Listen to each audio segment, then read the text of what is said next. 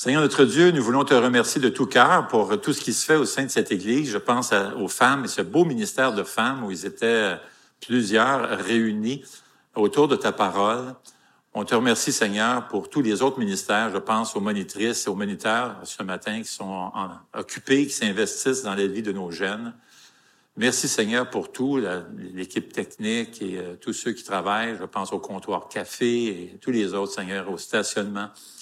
Merci pour cette belle famille d'église. Et comme on a vu, Seigneur, il y a une quarantaine d'années, même ici, l'église de Gatineau, hein, qui, euh, on a vu plusieurs personnes venir à toi au fil des années. Tout ça, c'est gloire à toi, Seigneur. Au nom de Jésus. Amen.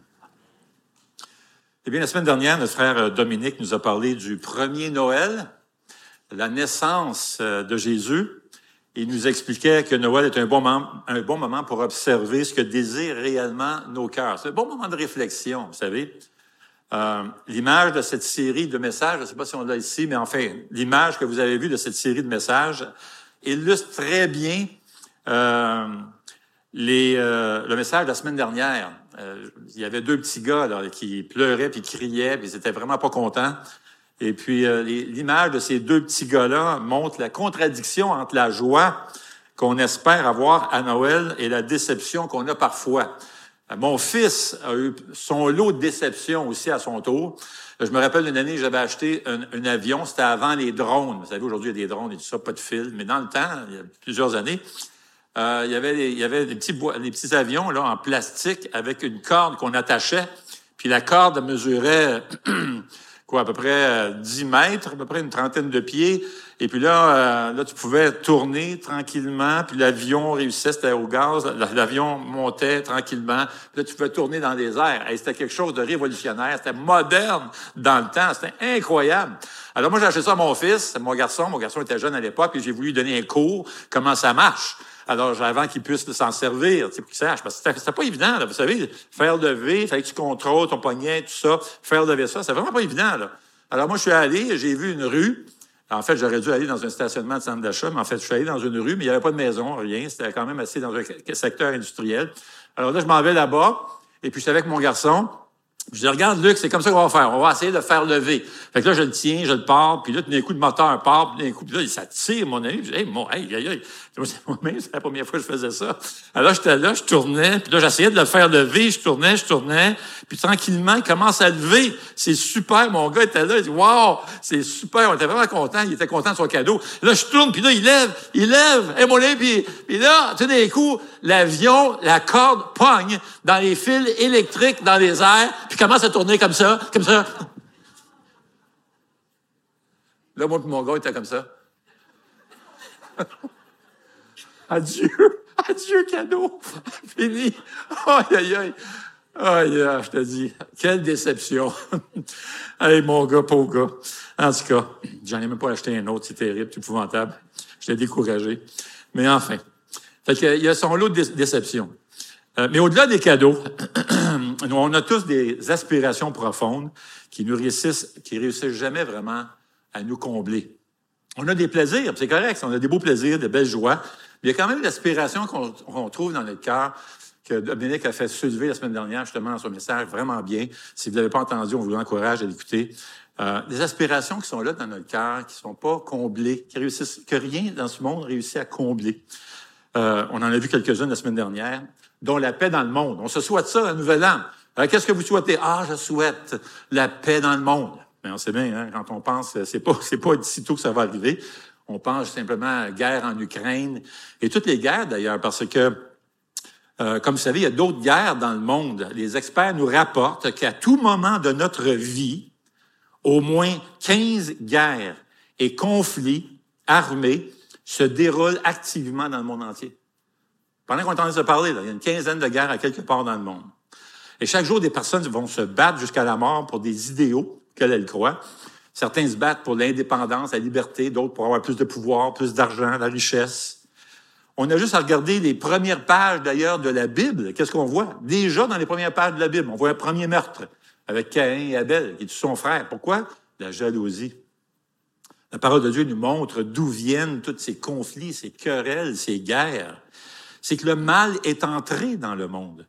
On vit dans un monde brisé. Le péché qui est entré dans le monde a non seulement affecté nos relations humaines, d'où les, guerres, des luttes, des conflits, mais plus important encore, le péché a brisé notre relation avec Dieu. Proverbe 3 le dit très bien. Tous ont péché, sont privés de la gloire de Dieu. Il faut comprendre que la gloire, dans toute la conception biblique de l'Ancien Testament, ce qu'on appelle le Shekinah, c'est la présence de Dieu. Alors, le péché nous a privés de la présence de Dieu, de cette communion avec Dieu. Le péché nous a privés de cette euh, intimité avec Dieu. Et seulement Jésus pouvait vraiment nous réconcilier avec Dieu. D'ailleurs, c'est ce que nous dit le reste du passage dans Romains, chapitre 3.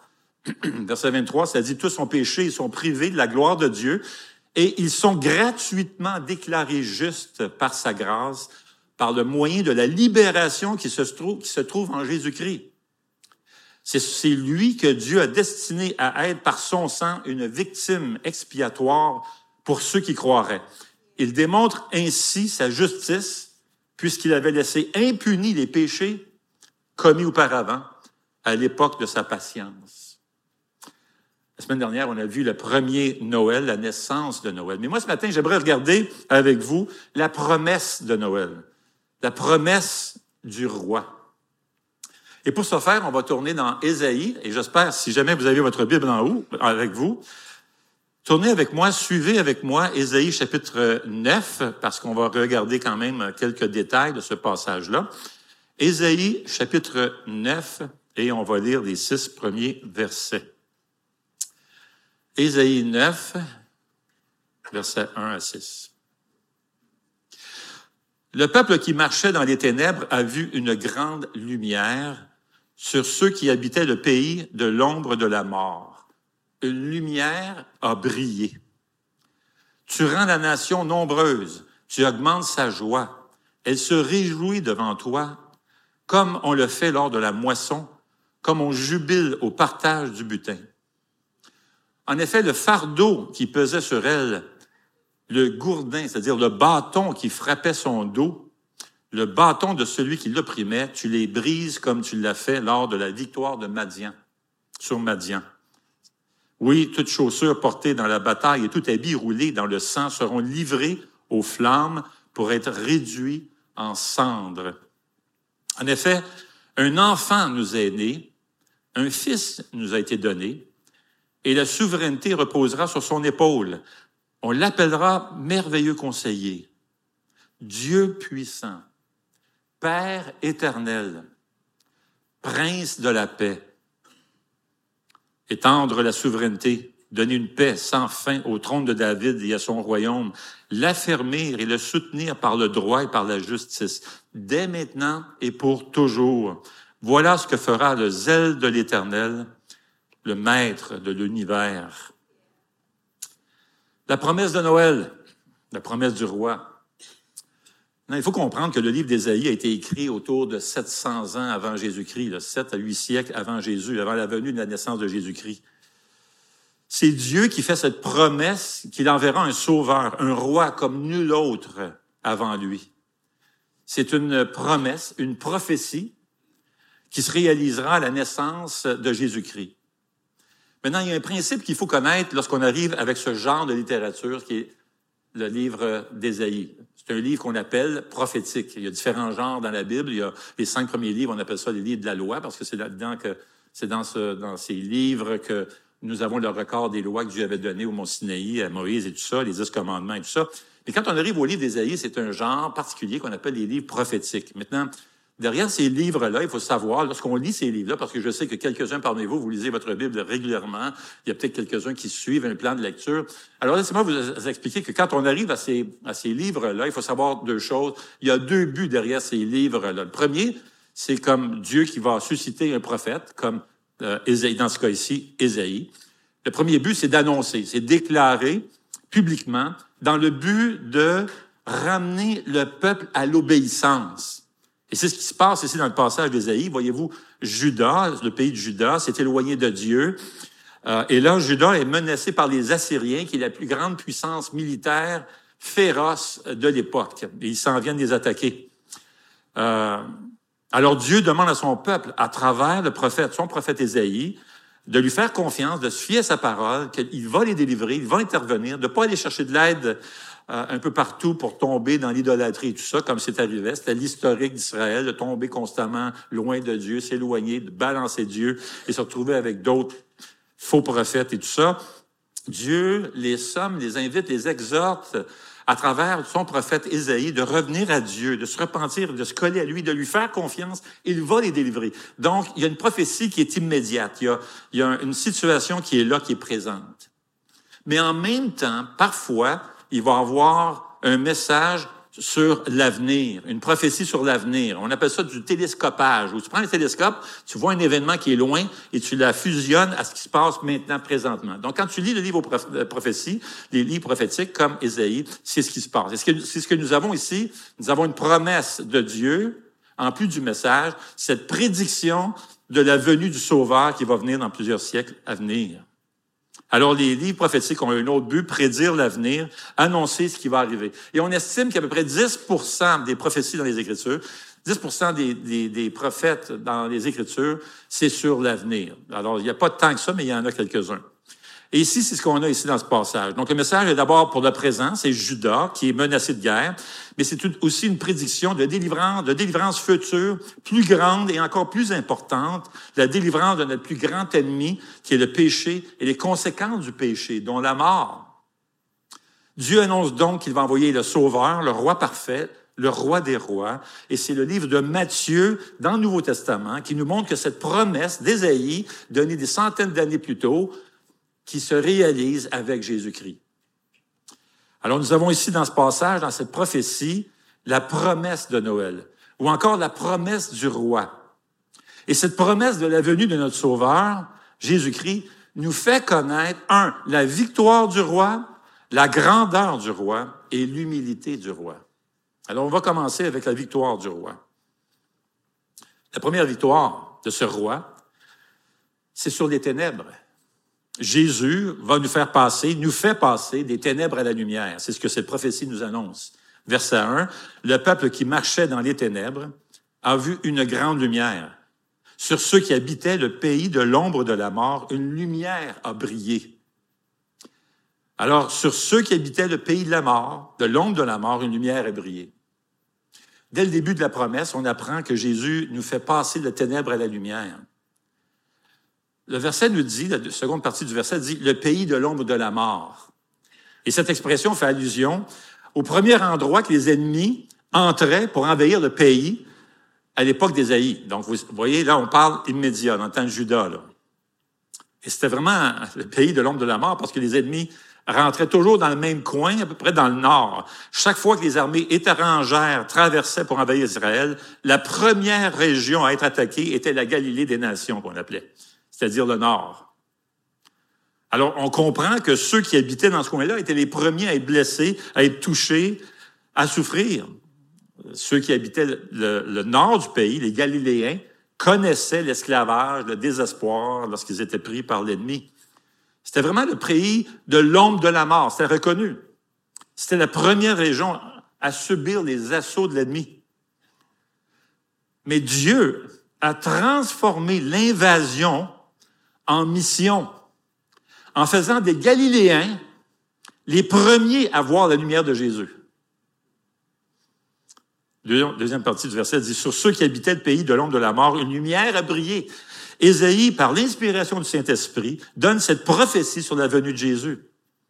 Et on voit l'accomplissement de cette prophétie dans Matthieu 4, qui dit au verset 12, qui va citer d'ailleurs Ésaïe. Lorsque Jésus apprit que Jean avait été arrêté, Jésus se retira en Galilée. Il quitta Nazareth, il devint habiter à Capernaum, ville située près du lac, dans le territoire de Zabulon et Nephtali, afin que s'accomplisse ce qu'avait annoncé le prophète Ésaïe.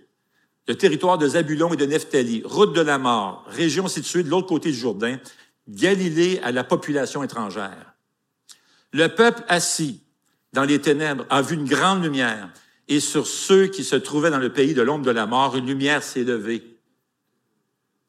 Dès ce moment, Jésus commença à prêcher et à parler. Repentez-vous, changez d'attitude, car le royaume des cieux est proche. Dieu inaugure cette ère nouvelle de la grâce qui allait triompher. Ésaïe prédit la venue de cette grande lumière qui brille au-delà des ténèbres. C'est un espoir certain, tellement certain d'ailleurs que dans le texte, c'est écrit au passé comme si ça s'était déjà réalisé. Jésus dit d'ailleurs dans Jean 8, verset 12, Je suis la lumière. Et celui qui me suit marchera non pas dans les ténèbres, mais il aura il marchera dans la lumière de la vie. Nous lisons d'ailleurs dans 2 Corinthiens 4, verset 6, ce qui suit. En effet, le Dieu qui a ordonné que la lumière brille au sein des ténèbres a aussi fait briller sa lumière dans notre cœur pour faire resplendir la connaissance de la gloire de Dieu dans la personne de Jésus-Christ. Quand tu viens au Seigneur Jésus-Christ, tu, tu reçois cette lumière la lumière de Dieu, tes yeux s'ouvrent. La Bible dit que nous étions aveugles spirituellement. On ne connaissait pas Dieu. Mais à travers Jésus-Christ, on découvre Dieu, on commence à connaître Dieu grâce à Jésus. Alors la seconde victoire est sur la tristesse et la déception de nos cœurs. Jésus nous fait découvrir la vraie joie, le vrai bonheur. Verset 2 nous dit, tu rends la nation nombreuse, tu augmentes sa joie et elle se réjouit devant toi comme on le fait lors de la moisson comme on jubile au partage du butin. Verset 2 dit, tu rends la nation nombreuse. Quelle prophétie de voir les gens, les milliers de personnes qui viendront au Seigneur lorsque Jésus est là. C'est que le royaume de Dieu va s'étendre et plusieurs personnes deviendront des disciples de Jésus-Christ. Jésus bâtit son Église. On l'a déjà dit, qu'on estime qu'il y a près de 3000 personnes qui viennent au Seigneur Jésus-Christ à toutes les heures. C'est 72 000 personnes par jour qui viennent, qui se convertissent à Jésus-Christ, qui font profession de foi, en tout cas à Jésus-Christ, tous les jours. Et ce qu'on voit dans l'Apocalypse 5, un jour, avec le Seigneur dans la gloire, à la fin des temps, lorsqu'on rentrera dans l'éternité, nous voyons des myriades et des myriades, nous dit, le, nous dit le texte, des milliers, des milliers de personnes qui adorent le Seigneur près du trône. Deuxième partie du verset 2 dit, Tu augmentes sa joie et se réjouit devant toi comme on le fait lors de la moisson, comme on jubile au partage du butin. Dieu fait cette promesse qu'il enverra donc le Sauveur, le roi parfait, et que sa venue nous donnera une grande joie. Il comblera les aspirations profondes de notre cœur que rien d'autre ne réussit à combler. Ésaïe compare la joie de ceux qui, qui reçoivent cette lumière, qui est Jésus-Christ, à la joie des ouvriers à la moisson, alors qu'ils reçoivent l'abondance. Lorsque les disciples ont vu Jésus après sa résurrection, ils ont eu un temps avec lui pour jaser et tout ça. Et après, ils l'ont vu monter au ciel. C'est ce qu'on appelle l'ascension. Et nous voyons leur réaction dans Luc 24, 50. Jésus les conduisit jusqu'à Béthanie, puis il leva les mains et les bénit. Et pendant qu'il les bénissait, il les quitta et fut enlevé au ciel. Quant à eux, les disciples, après l'avoir adoré, ils retournèrent à Jérusalem remplis d'une grande joie. Ils étaient constamment dans le temple, louant et bénissant Dieu. Et vous savez, cette joie-là est loin d'être modeste. Jean 15, 11 nous dit, je vous dis, c'est Jésus qui dit, je vous dis cela afin que votre joie, ma joie demeure en vous et que votre joie soit complète. Tu sais, c'est quoi un verre plein jusqu'au bord, c'est comblé jusqu'au bout, là. Ça, c'est la joie que le Seigneur Jésus nous donne. T'es comblé. C'est comme un verre plein. La prochaine victoire est sur les liens du péché. Jésus nous procure la vraie liberté. Verset 3 dit, en effet, le fardeau qui pesait sur elle, le gourdin, c'est-à-dire le bâton qui frappait son dos, le bâton de celui qui l'opprimait, tu les brises comme tu l'as fait lors de la victoire sur Madian. Ça, c'est un vrai miracle avec Gédéon, avec juste 300 soldats pour affronter l'ennemi. C'était incroyable. Vous lisez l'histoire de Gédéon, là, c'est comme miraculeux, surnaturel. Mais ça va être surnaturel, cette délivrance que Jésus apporte. En effet, le fardeau qui pesait sur elle représente bien le poids de notre culpabilité face à Dieu. Le fardeau, c'est un combat perdu d'avance. On ne pouvait pas lutter contre le mal et contre le péché. La Bible dit que nous étions esclaves du péché, mais Jésus nous en délivre. Il sauve le pécheur, le pardonne, le justifie, en fait un enfant de Dieu, il l'adopte dans sa famille. Il donne un nouveau cœur, Jésus a livré le plus grand combat, la plus grande bataille contre le péché, les conséquences du péché. Il a vaincu le plus grand ennemi qui est la mort. Il est victorieux. Il est ressuscité trois jours après. Il a vaincu la mort. C'est le triomphe de la grâce de Dieu. Surtout nos échecs, les échecs qu'on a qui sont déprimants à vouloir devenir meilleur et impossible de devenir parfait. Notre libérateur ne se contentera pas de vaincre toutes les forces du mal. Il va mettre un terme définitif au conflit lui-même. Verset 4 dit ceci, oui, toutes chaussures portées dans la bataille et tout habit roulé dans le sang seront livrés aux flammes pour être réduits en cendres. Alors tous les conflits seront brûlés dans le feu de la grâce de Dieu. Tu veux savoir comment régler la, tu veux avoir la paix dans le monde? Tu veux plus qu'il y ait de guerre? C'est Jésus-Christ, ça passe par Jésus-Christ. Et cette victoire, c'est pas notre accomplissement. On monte vers le champ de bataille, nous autres, après la victoire. Et nous, qu'est-ce qu'on fait? On fait juste la célébrer. Cette promesse de la venue de notre Sauveur Jésus nous fait connaître la victoire du roi, mais elle nous révèle aussi la grandeur du roi. Et la grandeur de Jésus-Christ est visible, tangible, premièrement en ce qu'il se donne pour nous. C'est un don. Verset 5. En effet, un enfant nous est né, un fils nous a été donné. La réponse de Dieu à tout ce qui a été toujours, qui a toujours terrorisé la race humaine, c'est un enfant. La puissance de Dieu est tellement supérieure à celle des Assyriens et à toutes les grands, les grands de ce monde qu'il peut les vaincre en se présentant comme un simple enfant. Sa réponse aux tyrans qui se pavanent dans l'histoire n'est pas de devenir un tyran plus fort, plus grand, plus méchant. Sa réponse est Jésus, plein de compassion, plein de douceur, plein d'amour. C'est un don de Dieu, n'est-ce pas? Jean 3,16 le dit, hein? Dieu a tant aimé le monde qu'il a donné son Fils unique, afin que quiconque croit en lui ne périsse point, mais qu'il ait la vie éternelle. On voit la grandeur de notre Sauveur alors qu'il décide d'abandonner sa gloire pour venir ici, prendre la forme d'un homme. C'est ce qu'on appelle l'incarnation. Sur terre, forme d'un homme, un serviteur, Dieu fait homme. Sa grandeur se voit aussi par sa souveraineté. Il est souverain. Verset 5, la souveraineté reposera sur son épaule. C'est l'image d'une clé. Une clé que l'on traîne sur son épaule. En Orient, les gens portaient leur clé sur l'épaule. La poignée était faite euh, de laiton, d'argent ou même de bois et souvent sculptée de manière très élaborée. Et le coin du mouchoir est attaché à l'anneau, puis la clé est placée sur l'épaule et le mouchoir pend en avant. Grande clé. Le fait qu'un homme défile avec une grande clé sur l'épaule montre, montre qu'il s'agit d'une personne importante. On le voit d'ailleurs avec Eliakim. Ésaïe 22, 20 dit ceci, ce jour-là, j'appellerai mon serviteur Eliakim, le fils de Ilkija. Je mettrai sur son épaule la clé de la maison de David. Ça, c'est la clé du royaume. Quand il ouvrira, personne ne pourra fermer. Et quand il fermera, personne ne pourra ouvrir. Et comme l'explique Alec Mothieu dans son commentaire sur Isaïe, la clé est le pouvoir de prendre des décisions et les appliquer. En l'autre mot, ce que je décide, ça va arriver. La souveraineté du monde, du royaume de Dieu repose sur les épaules de Jésus-Christ. Il est souverain, il est au contrôle. D'ailleurs, Jésus l'a dit lui-même dans Matthieu 28, verset 18. Jésus dit, Tout pouvoir m'a été donné dans le ciel et sur la terre. Et voici, je suis avec vous tous les jours jusqu'à la fin du monde. Réalises-tu quand tu pries, quand tu es en train de prier et de demander quelque chose à Dieu, si Jésus décide et tu dis au nom de Jésus, Réalises-tu que si Jésus décide d'ouvrir la porte de la bénédiction et te bénir, personne ne peut la fermer? Amen?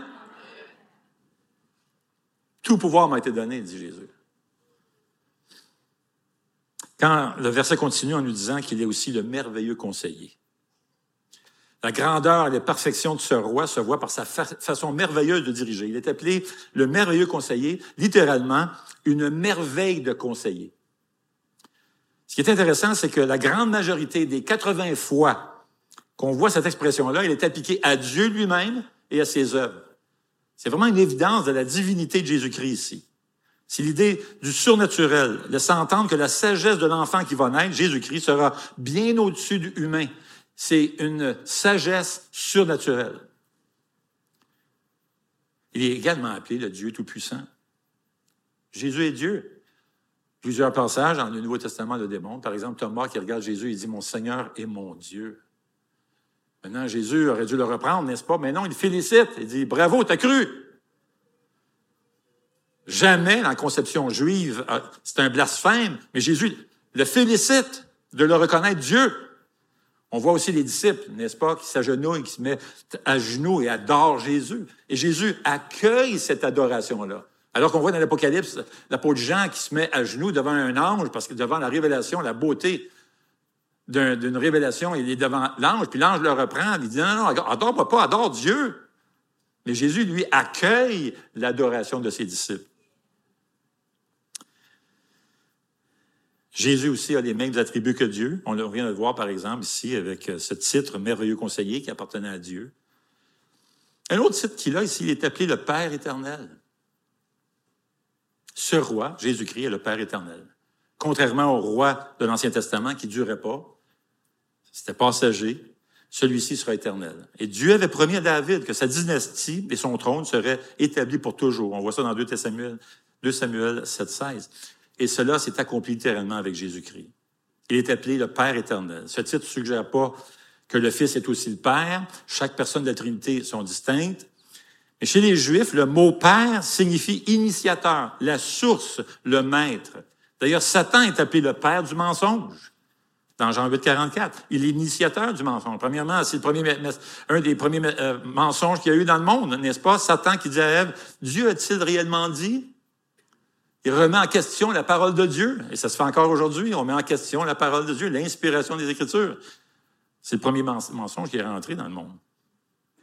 Jésus, le Père éternel, signifie que Jésus est le maître de l'éternité. Il est le Père de l'éternité. Mais il est aussi Père, ce qui évoque cette idée de tendresse, de bonté, de compassion.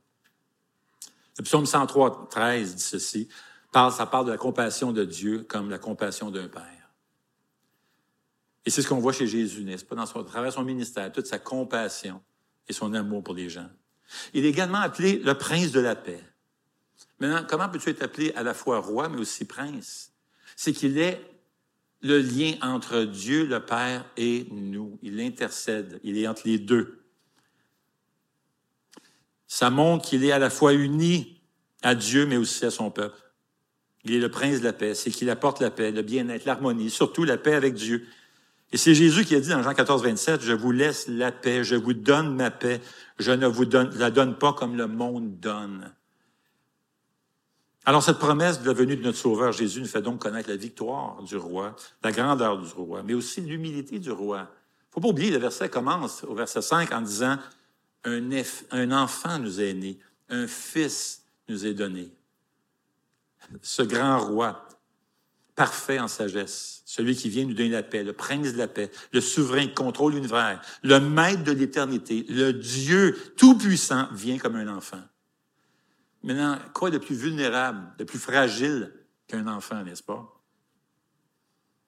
Dieu se fait homme. C'est l'incarnation. Dieu qui quitte son ciel, quitte la gloire pour prendre la forme d'un simple serviteur.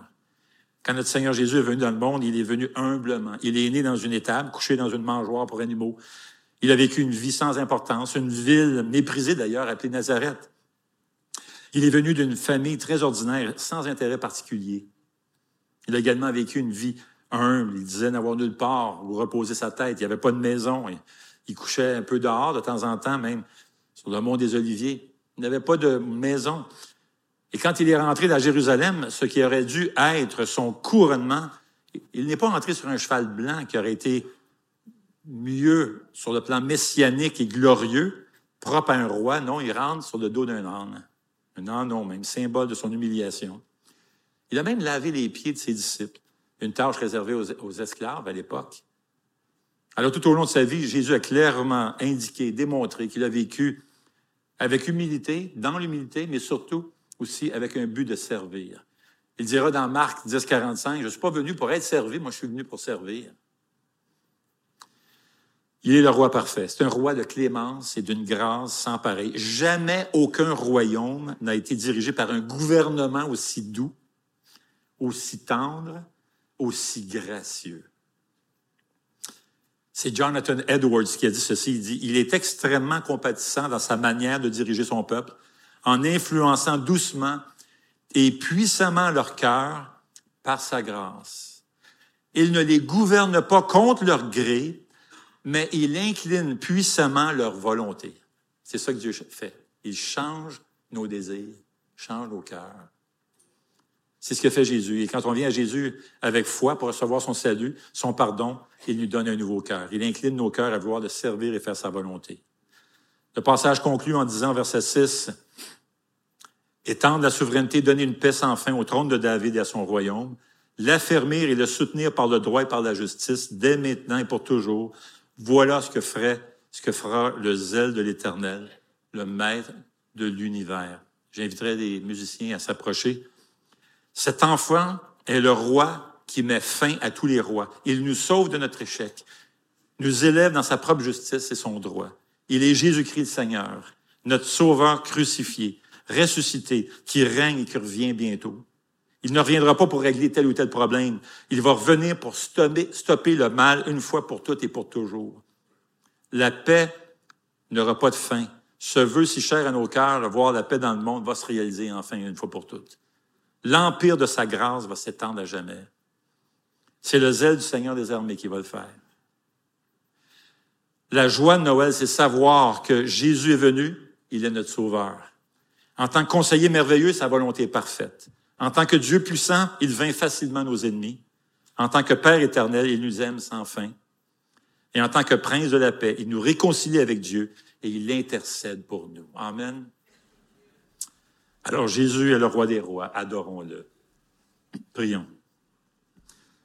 Eh bien, Seigneur notre Dieu, combien nous sommes ce matin, nous voulons comme les disciples nous incliner devant toi et adorer Jésus.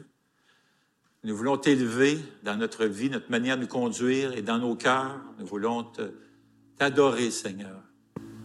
Tu es si bon. Tu es ce Père éternel, si tendre et compatissant. Tu es le maître du temps, le maître de l'éternité. Seigneur, nous pensons, ces jours-ci, alors que l'on se prépare pour Noël, nous voulons se rappeler quelle joie de connaître ce cher Sauveur, si parfait, ce roi parfait, éternel. Merci Seigneur d'avoir touché nos cœurs. Merci parce que tu mets ta parole dans nos cœurs. Tu ne forces pas notre obéissance, tu inclines notre cœur, tu adoucis notre cœur, tu nous donnes un cœur de chair tendre à ta parole. Merci pour Jésus. Nous te louons, Seigneur. Amen.